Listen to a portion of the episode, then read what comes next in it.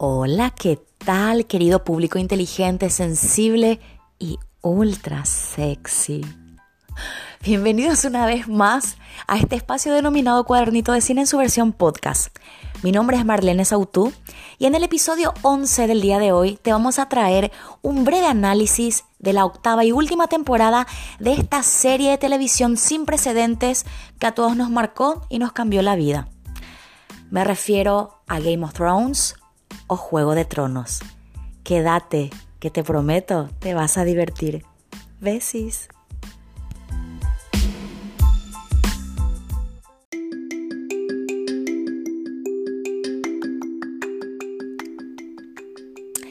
Como todos ustedes saben, tanto los fanáticos como los no fanáticos, el domingo pasado se emitió el capítulo final de Game of Thrones el capítulo final, finalísimo, de, de, gran despedida, de súper despedida de toda esta serie que consta de ocho temporadas en total. Cabe destacar que esta serie de televisión, que es original de HBO, está basada en una saga literaria de novelas que se llama Una canción de hielo y fuego, escrita por George Raymond Richard Martin, más conocido como George R. R. Martin, que es un escritor norteamericano nacido en 1948, oriundo de New Jersey. Bueno, George R. R. Martin ya escribe novelas, o sea, está activo como escritor desde la, desde la década del 70, pero obviamente su gran logro en las letras ocurrió gracias justamente a esta saga de Canción de Hielo y Fuego. Las novelas son las siguientes. La primera novela publicada se llama Juego de Tronos y se publica en el 96 y en esta novela está basada la primera temporada de la serie. La segunda novela se llama Choque de Reyes, se publica en el año 98 y en esta novela está basada la segunda temporada de la serie. La tercera novela se llama Tormenta de Espadas, se publica en el año 2000 y justamente en base a esta novela está inspirada la tercera temporada de la serie. La cuarta novela se llama Festín de Cuervos, se publica en el año 2005 y justamente, eh, gracias a esta cuarta novela, es que se inspiran para hacer la, la cuarta temporada de la serie. Finaliza la saga publicada en el año 2011 con la novela Danza de Dragones y en base a Danza de Dragones justamente se inspira la quinta temporada de la serie. Después ya no hay más libros. ¿En qué sentido? De que justamente después se iba a publicar Vientos de invierno, que hasta ahora no se publicó. De igual manera, en base a las líneas argumentales que George R. R. Martin les pasó a los productores, hicieron la sexta temporada en base a lo que sería justamente este sexto libro, que es Vientos de invierno, que todavía no se publicó y con ansias estamos esperando que por favor el amiguis George R. R. Martin lo haga lo más rápido posible. Después también se anunció la novela siguiente que vendría después de Vientos de Invierno, que se llama Sueño de Primavera. Pero si Vientos de Invierno no sabemos cuándo se va a publicar, menos Sueño de Primavera. Bueno, la serie se estrenó en el año 2011, la serie corresponde a HBO, es una producción de HBO, y la serie está producida y también guionada por este dúo dinámico showrunners que son primeramente eh, D.B. Weiss, que es Daniel Weiss, que es guionista, escritor, especialista en lo que es, en lo que es ciencia ficción y fantasía, y por otro lado el guionista o escritor más consumado de ambos, que es David Benioff, que fue guionista, por ejemplo, de Troya, eh, es muy amante de las historias épicas, también fue guionista de X-Men, Orígenes de Wolverine y asimismo, entre otras cosas, también es el marido de la actriz, escritora y dramaturga Amanda Pitt, que actuó en Mi vecino es un asesino, también actuó en Alguien tiene que ceder, donde hace el papel de la hija de Diane Keaton y novia de Jack Nicholson. Bueno, pero esto como nota al margen, ¿verdad? este dato no colabora mucho con lo que va a ser nuestro análisis, pero más o menos para brindarles un contexto de que las cinco primeras temporadas hasta la sexta la serie tenía obviamente una línea y bueno, al no haber libros obviamente ya empezó a desarrollarse más la interpretación, la fantasía, el ingenio y la creatividad de sus guionistas y productores. Pero bueno, ahora bien, ¿cuál es la línea argumental de esta historia? Primero que es una historia medieval, así como El Señor de los Anillos, ¿verdad? Que transcurre en una época medieval, en donde primeramente hay tres líneas argumentales. Por un lado está una suerte de guerra civil entre las casas nobles, donde todos se disputan, obviamente, el tema del derecho de trono de King's Landing o Desembarco del Rey, que sería la capital de un continente que se llama Westeros o Poniente. Este continente está formado por siete reinos, ¿verdad? Y la capital es King's Landing y obviamente siempre están en puja o en guerra para ver a través del linaje o de, o de los derechos de quién se queda con el trono. Por otro lado, obviamente dentro de este continente también está el norte, que sería el reino con más mística, con más magia, con más historia, ya que obviamente los orígenes de la humanidad en Westeros, en Poniente, se iniciaron en el norte. Ahí vinieron los primeros hombres, ahí estuvieron los niños del bosque y a través de, allí se forjó los orígenes de la humanidad, ¿verdad? De esta historia ficticia, de este mundo ficticio, imaginario y tan bellísimo y hermosísimo. Y por otro lado, la otra línea argumental, bueno, o sea, en el norte, como les digo, se, se, suceden otras cosas que también son muy importantes, como por ejemplo los salvajes, como por ejemplo la amenaza a los caminantes blancos. De hecho, que la serie luego arranca con eso, con esa amenaza y arranca luego en el norte. Eh, y bueno, el norte también siempre tiene sus conflictos y siempre también obviamente tiene sus historias y sus puntos a tratar. Y por otro lado, la otra línea argumental justamente tiene que ver con el viaje y la expedición que hace Daenerys Targaryen, que obviamente al ser Targaryen sería justamente la gran sucesora al trono, ya que los Targaryen fueron los que vinieron a conquistar Poniente y ellos fueron los reyes durante muchos, muchos, muchos años, hasta que vino una rebelión ¿verdad? Y le destronaron al rey Aerys Targaryen, más conocido como el rey loco, y entonces ahí el linaje de los Targaryen se cortó. Pero Daenerys obviamente quiere venir a recuperar ese trono que ella cree que le corresponde obviamente por linaje y también por derechos. Asimismo también en la serie hay otros continentes que vemos siempre. Por ejemplo está Esos, ¿verdad? Donde también Daenerys Targaryen se pasa ahí la mayor parte de, todo, de toda de toda esta serie, ella se pasa justamente recorriendo ciudades en esos como Astapor, como Yunkai, como Mirin, ¿verdad? Y así también vemos otros lugares u otros, otras zonas del continente como Bravos, por ejemplo, donde está el Banco de Hierro, donde justamente es un, a ver, vamos a decirle que es una especie de ciudad libre. Hay en Bravos también uno de los personajes más favoritos de todos los fans, que es Arya Stark eh, va y obtiene su entrenamiento mega fantástico para convertirse en la mejor asesina de todos los tiempos. Pero bueno, más o menos ya les di una especie de repaso en general de cómo viene la mano y cómo sería la historia, ¿verdad? Acá en, esto tan apasionante que se llama Juego de Tronos. Eh, vamos a arrancar ahora con lo que es el análisis de esta octava temporada que fue bastante esperada, tuvo muchas expectativas más que nada porque es la temporada final y más que nada porque vino después de dos años de espera. La temporada 7 terminó en el 2017 y dos años con muchísimas ansias estuvimos esperando esta octava temporada que iba a ser la última. Y bueno, hay mucho que decir al respecto. Porque cuando la espera es muy grande y las expectativas son muy altas, hay que estar a la altura. Y bueno, hay mucho que decir al respecto. Así que continuemos.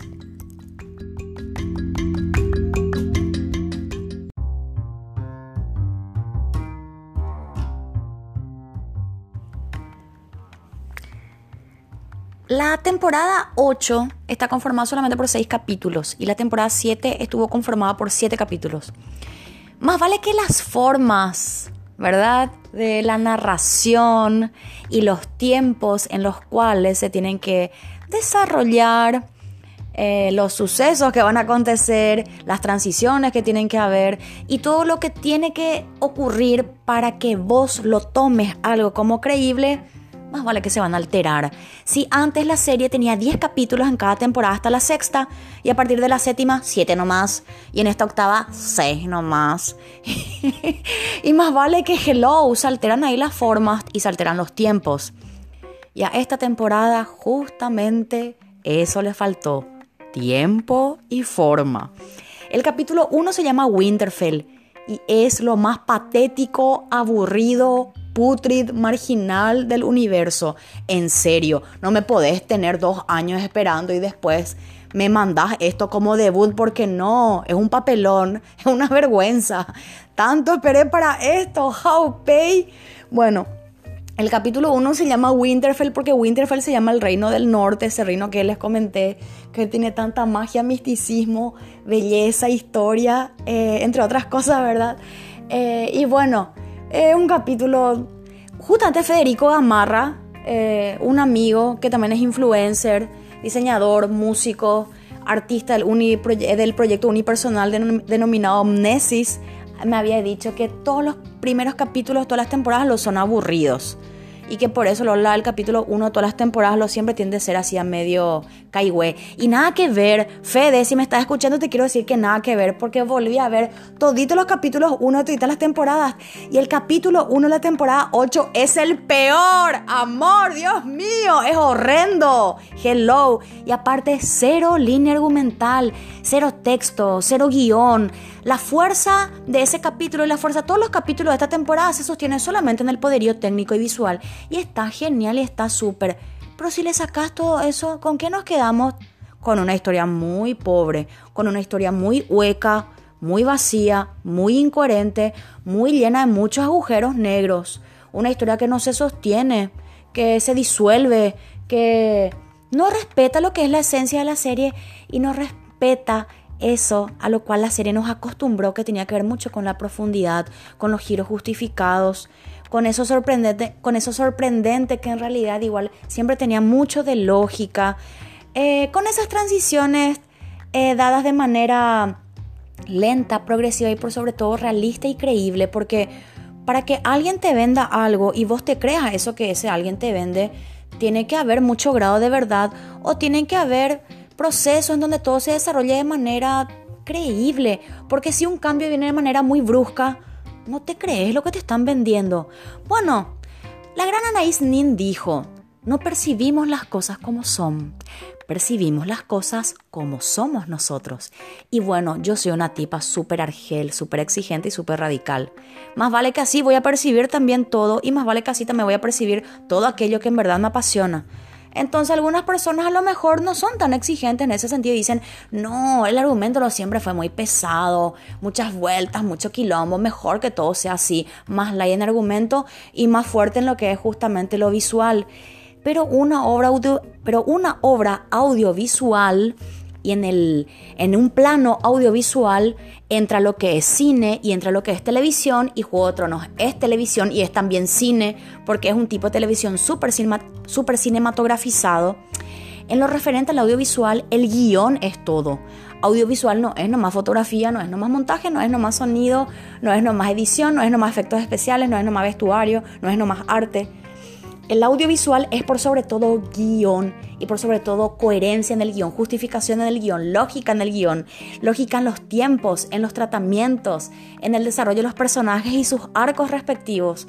Entonces, bueno, capítulo 1, Nácore, cero a la izquierda, desastre, un desastre, como decía San Filipo, ¿verdad?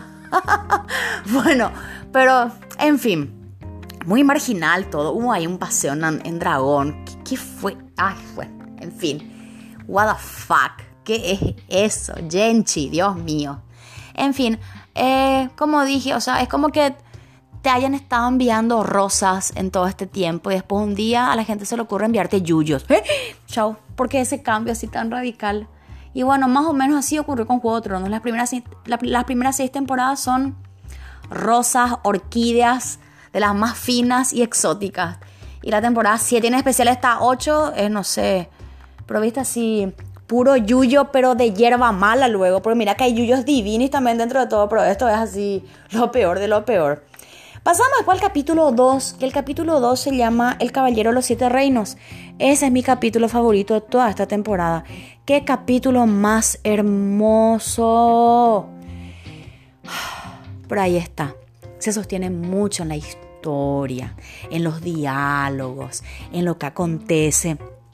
Todo se desarrolla en un tiempo, en una forma tan adecuados, tan, ¿cómo se dice?, pensados, tan armados de manera lógica. Y la emoción que te desborda en ese capítulo es maravillosa, porque todo vuelve a ser coherente otra vez como era antes. Todo vuelve a tener lógica así como tenía antes. Es un capítulo bellísimo. El capítulo se llama así porque es la espera justamente a la gran batalla que va a haber entre los vivos y los muertos, entre el ejército del Rey de la Noche y todo el ejército de Winterfell. Y justamente un capítulo muy emotivo y especial porque Jamie Lannister, un gran caballero de los siete reinos que también es apodado como el Mata Reyes, le nombra caballero a Brienne of Tart que es una mujer y eh, nunca nadie le había nombrado caballero a ella y ella siempre fue lady nomás porque no había mujeres que ocupen el puesto de caballeros. Y le nombra él a ella y es un momento muy hermoso y muy emotivo. Y toda esa escena ahí de Tyrion que es el enano verdad que es Peter Dinklage que él sí tiene que ganar el Emmy a mejor actor yo creo porque en esta temporada él se luce más que nadie. El resto ni un Pero no por culpa de ellos, sino por culpa del guion, que no les hace explorar mucho como personaje y que les deja así en la nada. Cersei, el más claro ejemplo, qué desperdicio, como picó la gran villana de la serie, ni un nada no le hicieron hacer. Ella no hizo un huevo en esta temporada, nada. Lo único que hizo fue morir aplastada, qué feo. Y qué decepcionante ese final para la villana, más villana todos los tiempos. Chicos, ¿qué pasó ahí? Pero bueno, eso ocurre más adelante. Sigamos con el capítulo 2, que como dijimos, ¿verdad? El más hermosísimo y justamente eh, hay una escena que es el núcleo de todo ese capítulo, que es una escena donde todos están eh, en el salón con la chimenea, esperando, ¿verdad? A que obviamente la batalla empiece. Y quieren pasar un buen rato todos juntos. Y es un momento de compartir. Es un momento de brindar, de celebrar la vida, de acompañarse sin saber lo que puede pasar después, ¿verdad? Y nada, bellísimo ese capítulo, no hay nada que objetar bajo ningún sentido, ni a nivel argumental, ni a nivel actoral, y menos a nivel técnico. El capítulo 2, lejos para mí el mejor capítulo de toda esta temporada. Después pasamos al capítulo 3. El capítulo 3 se llama La larga noche y justamente se centra en la batalla, ¿verdad? Del ejército de los muertos y el ejército de los vivos. Y es un capítulo fantástico, impresionante, súper entretenido y debo confesar, a mí me fascinó. Súper adrenalínico, me tensionó, me estuvo en vilo, me emocionó, me cautivó. Un poderío visual impresionante y sin precedentes para una serie de televisión. Yo me divertí mucho con ese capítulo. Pero ahora bien, sacando todo ese divertimento, sacando todo el entretenimiento, sacando toda la adrenalina, sacando todos los efectos, sacando todo el poderío visual, nos quedamos también con cosas muy absurdas y con giros que no son para nada lógicos. Pero bueno, a partir de ahí ya comienza la grieta, ¿verdad? De lo que nos dejó esta última temporada, porque a partir de ahí ya empieza justamente eso. Eh, la cuestión de lo visual que la aplasta a la línea argumental y que la aplasta ciertas cosas lógicas y no sé, si no sé si lógicas también, pero cuestiones que nos fueron vendiendo a lo largo de todos estos años. ¿Y para qué me vendes algo si no vas a respetar eso? ¿Para qué me decís algo si después no vas a cumplir? Es como muy incoherente y no tiene que ver con la esencia de la serie, porque la serie Así como la novela, al ser una historia medieval, se centra mucho en los valores, en el honor, en la coherencia, en ser coherente con lo que decís y con lo que haces. O sea, tiene que ver mucho con el respeto a la palabra, que era todo en el medioevo, que hoy día ya no es nada, pero justamente ese es el gran, el gran rescate y el gran aporte que nos hace este producto tan hermoso llamado Juego de Tronos, ¿verdad? Y eso es lo bellísimo que tienen todas las historias medievales, así como El Señor de los Anillos y todo el universo maravilloso que creó Tolkien, ¿verdad? Gracias también a esa saga, que justamente también fue un motor inspiracional muy importante para George R.R. R. Martin a la hora de crear el universo hermosísimo que creó con Juego de Tronos. Y bueno, genial a nivel de entretenimiento y visual. Pero bueno, en el capítulo 3 ya se empieza a abrir esa grieta, por más que todos nos hallamos, fuimos felices. No, hombre, luego medio ilógico quién le mata a quién, pero igual, ¿verdad? De alguna manera nos hallamos igual toditos.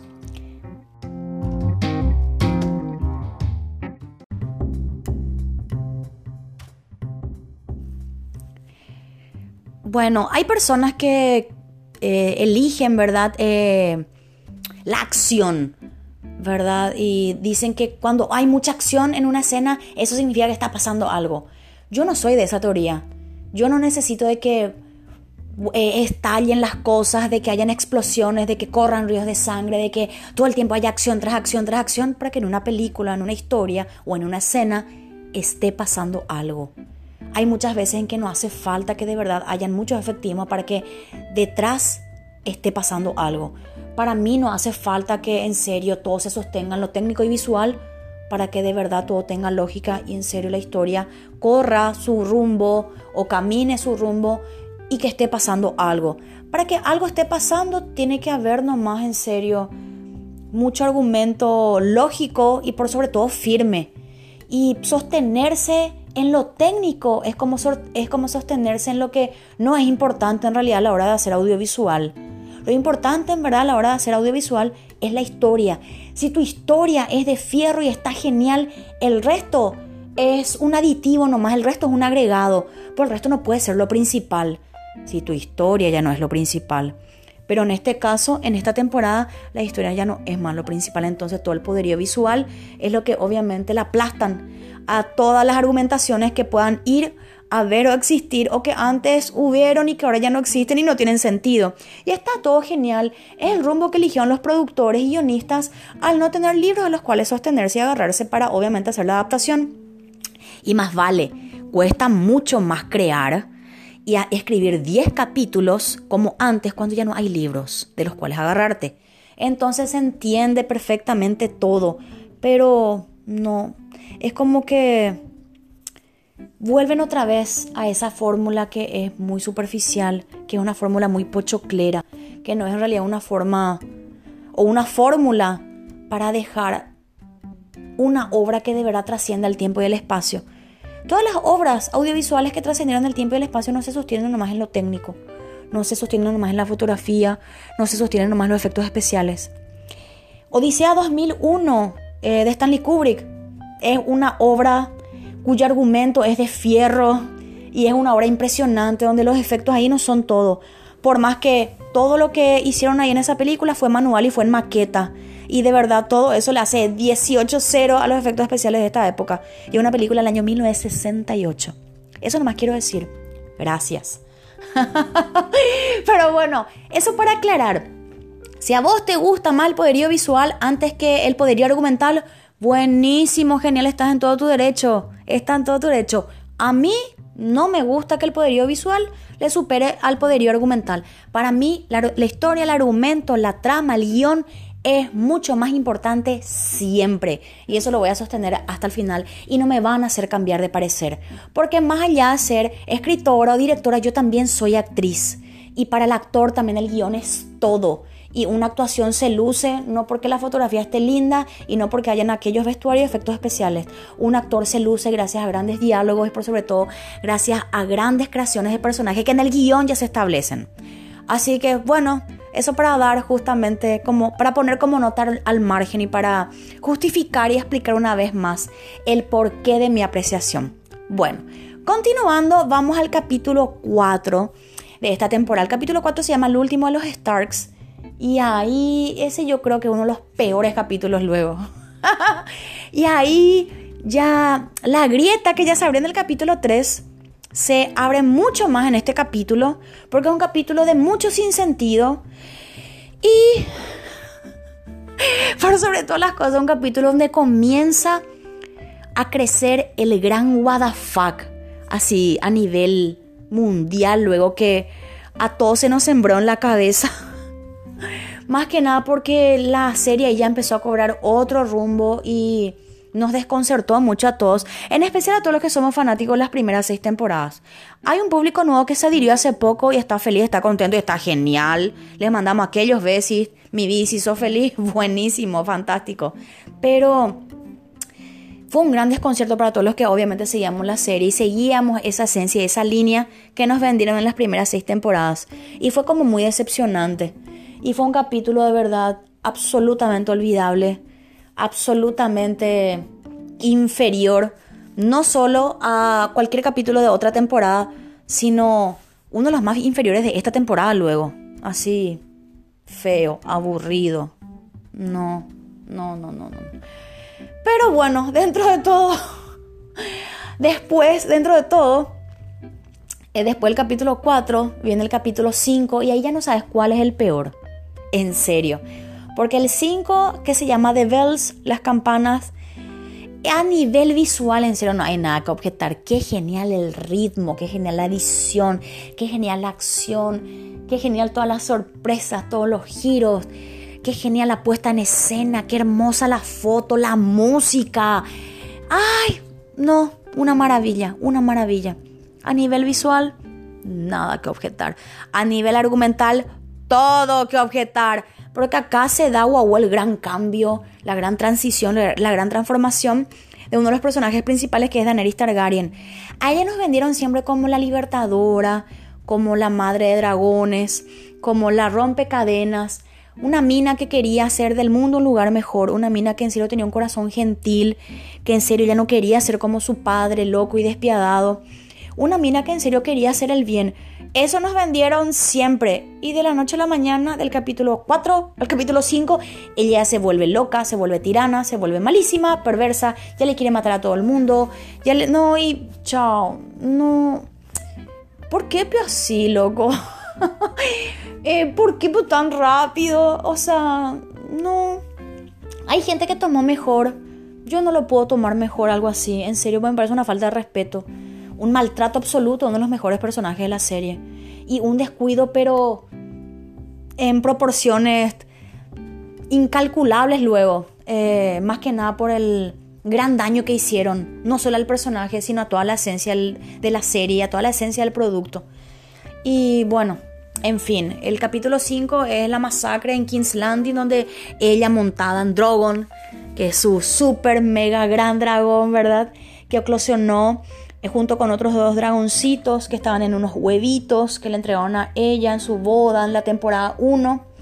Eclosionan y nacen al final de la temporada 1 y bueno, en esta temporada 8 obviamente ya son bestias gigantísimas, ya no bebitos que fueron creciendo así como lo fuimos viendo a lo largo de estos años y con ayuda de él y el grito de, guerra que ella le da siempre a él, que es Dracaris, cuando ella quiere que, eh, que Drogon saque todo su fueguix, ¿verdad? Y saque todo su fueguito y nada, destruye todo a su paso, ella siempre le dice Dracaris. Entonces cuando se escucha Dracaris, Drogon ya, sabe ya que tiene que disparar, ¿verdad? Es como un grito de guerra. Bueno, mucho y abundante Dracaris, vimos en el capítulo 5, montada ella en Drogon, masacró toda la ciudad, masacró gente inocente, madres de familia, padres de familia, niños indefensos, niños inocentes y chao loco, todos así que vamos bulbo también. What the fuck. Ahí viste el what the fuck fue creciendo cada vez más. Primero comenzó Tiki, ¿verdad? En, el capítulo 3, por ahí empezó a sembrarse el Inception, ¿verdad? Del what the fuck en la cabecita de algunos de nosotros, ¿verdad?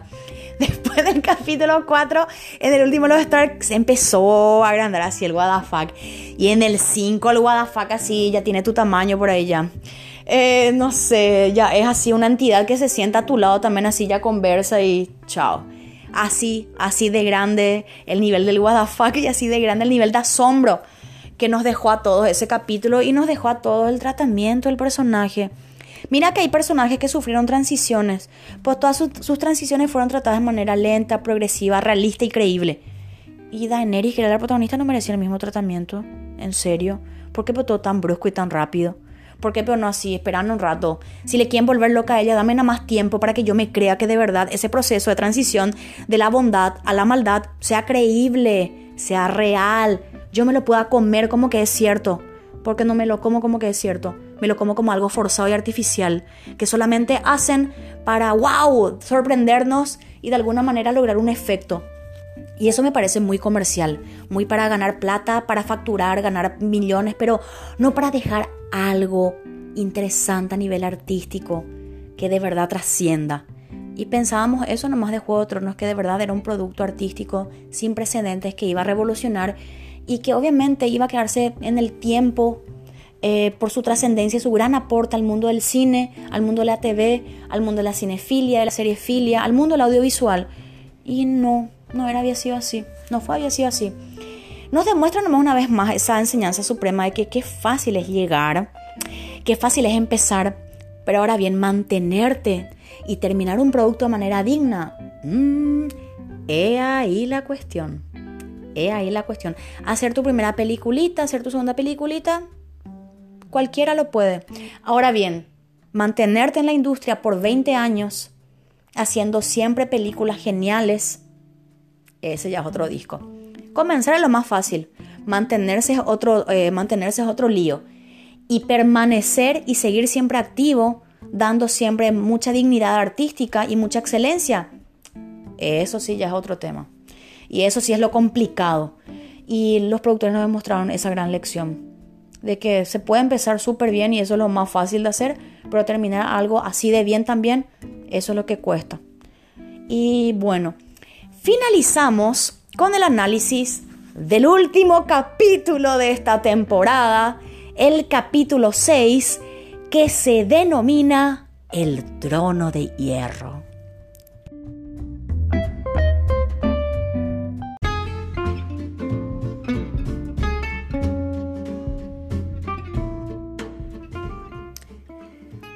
Y a modo de despedida, como resumen final, voy a recurrir a las sabias palabras del gran maestro Stephen King, que justamente hace poco en su tweet le estuvo defendiendo como loco a Juego de Tronos a esta temporada 8, diciendo que es la más divertida, diciendo que es lo más, felicitándole a los productores guionistas, felicitándole a HBO.